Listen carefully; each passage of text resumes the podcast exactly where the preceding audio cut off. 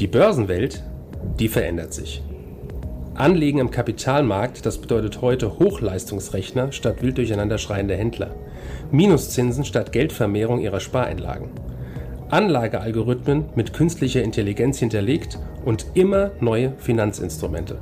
Mit dem Plutos Finanz Podcast wollen wir diese und viele weitere Finanzthemen aufgreifen und mehr Licht ins Dunkel bringen.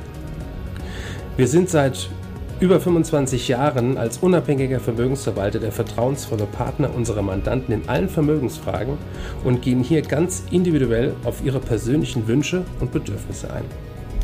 Wir freuen uns darauf, Sie als unseren Zuhörer zu haben und lassen Sie uns somit loslegen.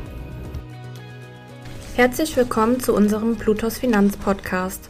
Heute spreche ich mit unserem Vorstand Kai Heinrich über die Sanktionen gegen Russland. Hallo, Herr Heinrich. Sanktionen gegen Russland. Welche Wirkung haben sie? Seit dem Angriffskrieg Russlands auf die Ukraine haben zahlreiche westliche Länder eine Vielzahl an Sanktionen auf den Weg gebracht, um Russland wirtschaftlich und politisch entgegenzuwirken. Aber wie genau sehen diese Sanktionen aus? Was beinhalten sie?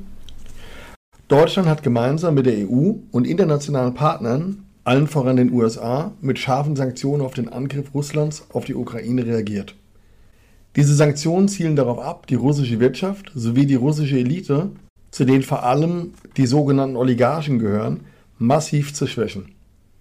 Bereits mehrmals wurden diese Sanktionen verschärft. Zuletzt im Rahmen des neunten Sanktionspakets der EU, welches am 17. Dezember in Kraft trat. Hinzu kommt der Preisdeckel, der neuerdings auf russischem Öl liegt. Die meisten Sanktionen, so auch die aktuellen, zielen auf die Bereiche Finanzen, Energie, Transport, Beschränkungen gegen Personen und Einrichtungen sowie Visabeschränkungen ab. Im Bereich der Finanzen beispielsweise werden russische Banken vom SWIFT-System ausgeschlossen. Konkret bedeutet dies, dass diese Institute von den internationalen Finanzströmen getrennt werden. Somit ist eine Teilnahme an den internationalen Finanzmärkten faktisch nicht möglich, wodurch globales Agieren massiv eingeschränkt wird. Auch Transaktionen der russischen Zentralbank wurden unterbunden. Vermögenswerte eingefroren sowie russische Oligarchen ins Visier genommen. Kurz gefasst werden ca. 70 Prozent der russischen Banken und wichtigen staatlichen Unternehmen vor allem aus dem Verteidigungsbereich von den wichtigsten Kapitalmärkten abgeschnitten. Wie sieht es mit Energiesanktionen aus? Hier wurden insbesondere Exportverbote verhängt, die es Russland unmöglich machen, seine Ölraffinerien zu modernisieren. Des Weiteren wurden Importverbote für russische Kohle und per Schiff transportiertes russisches Öl verhängt. Somit verliert Russland Europa als wichtigsten und größten Rohstoffabnehmer. Zwar versucht Russland momentan alternative Abnehmer zu finden, allen voran China, dennoch ist es sehr unwahrscheinlich, dass China-Exporte Europa als den größten Abnehmer ersetzen können. Somit fehlen Russland Milliarden an Einnahmen, welche insbesondere für den kostspieligen Konflikt in der Ukraine benötigt werden. Und weitere Bereiche?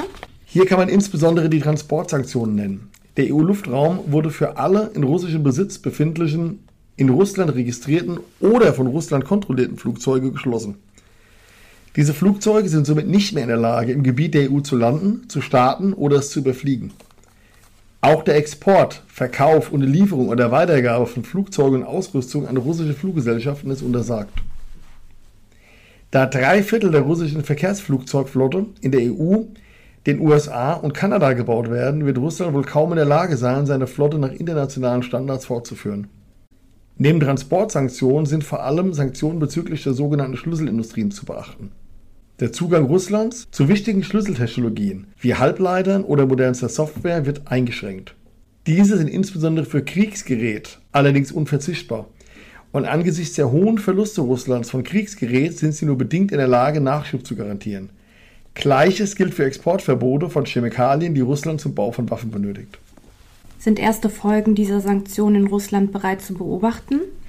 Es sind definitiv bereits erste Folgen der westlichen Sanktionen zu spüren. Trotzdem zeigt sich die russische Wirtschaft deutlich robuster als von Experten gedacht. Endgültige Zahlen sind für das vergangene Jahr noch nicht veröffentlicht. Allerdings gibt es Schätzungen der Weltbank, nach denen die Importe von Russland 2022 um über 35 Prozent zurückgehen und die Exporte um ca. 30 Prozent. Allerdings musste auch der IWF schon Zahlen korrigieren.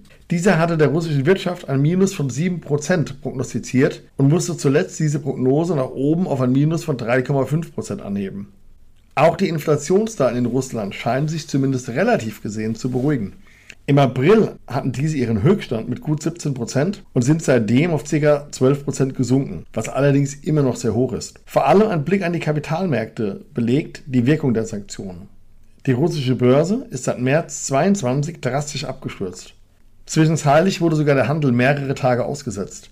Es lässt sich durchaus festhalten, dass Sanktionen wirken und Russland zunehmend isoliert und geschwächt wird. Schadet Deutschland sich mit den Sanktionen nicht selber? Auch bei uns sind die Preise gestiegen. Man könnte hier natürlich einen direkten Zusammenhang sehen, muss aber bei Betrachtung der Datenlage reflektieren, dass die steigenden Preise nicht auf die Sanktionen zurückzuführen sind, beziehungsweise nicht ausschließlich.